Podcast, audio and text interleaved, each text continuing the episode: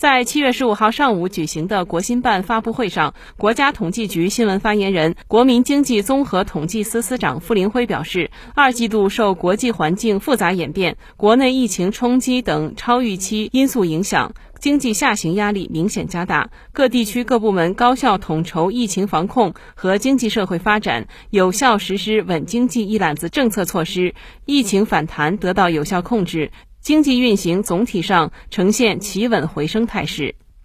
二季度应该说呢，受国际环境复杂演变、国内疫情冲击等超预期因素的影响，经济下行压力是明显加大。各地区各部门高效统筹疫情防控和经济社会发展，有效实施稳经济的一揽子政策措施，疫情反弹得到了有效控制，经济运行总体上呈现企稳回升的态势。那么主要呢有以下几个特点，第一呢，二季度我国经济呢顶住了压力，实现了正增长。二季度国内生产总值同比增长百分之零点四，工业和投资持续增长。二季度规模以上工业增加值同比增长百分之零点七，固定资产投资同比增长百分之四点二。二是从一月度来看，五月份以来经济逐步回升。四月份受超预期因素的影响，主要指标下滑明显。随着疫情防控总体向好，企业复工复产有序推进，一系列稳增长政策措施显效，五月份经济止住了四月份下滑的势头。六月份主要经济指标企稳回升。三是就业物价总体稳定，城镇调查失业率连续两个月回落。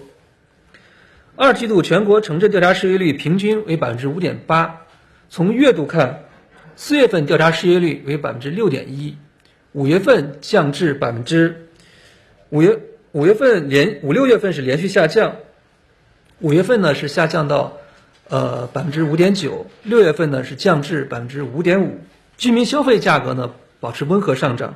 二季度居民消费价格同比上涨百分之二点三。从月度看，四五月份 CPI 同比均上涨百分之二点一。六月份同比上涨百分之二点五，涨幅比上月略有扩大。我国价格的涨幅明显低于欧美国家百分之八以上的水平。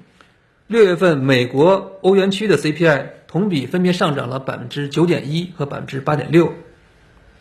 四是外贸较好，外储稳定，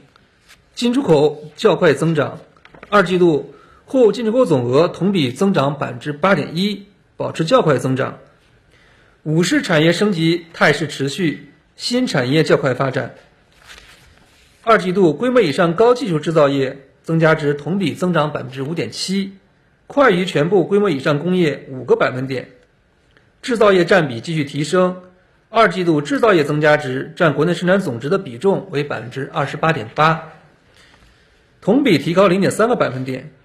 现代服务业较快发展，二季度信息传输软件和信息技术服务业。金融业增加值同比分别增长百分之七点六和百分之五点九，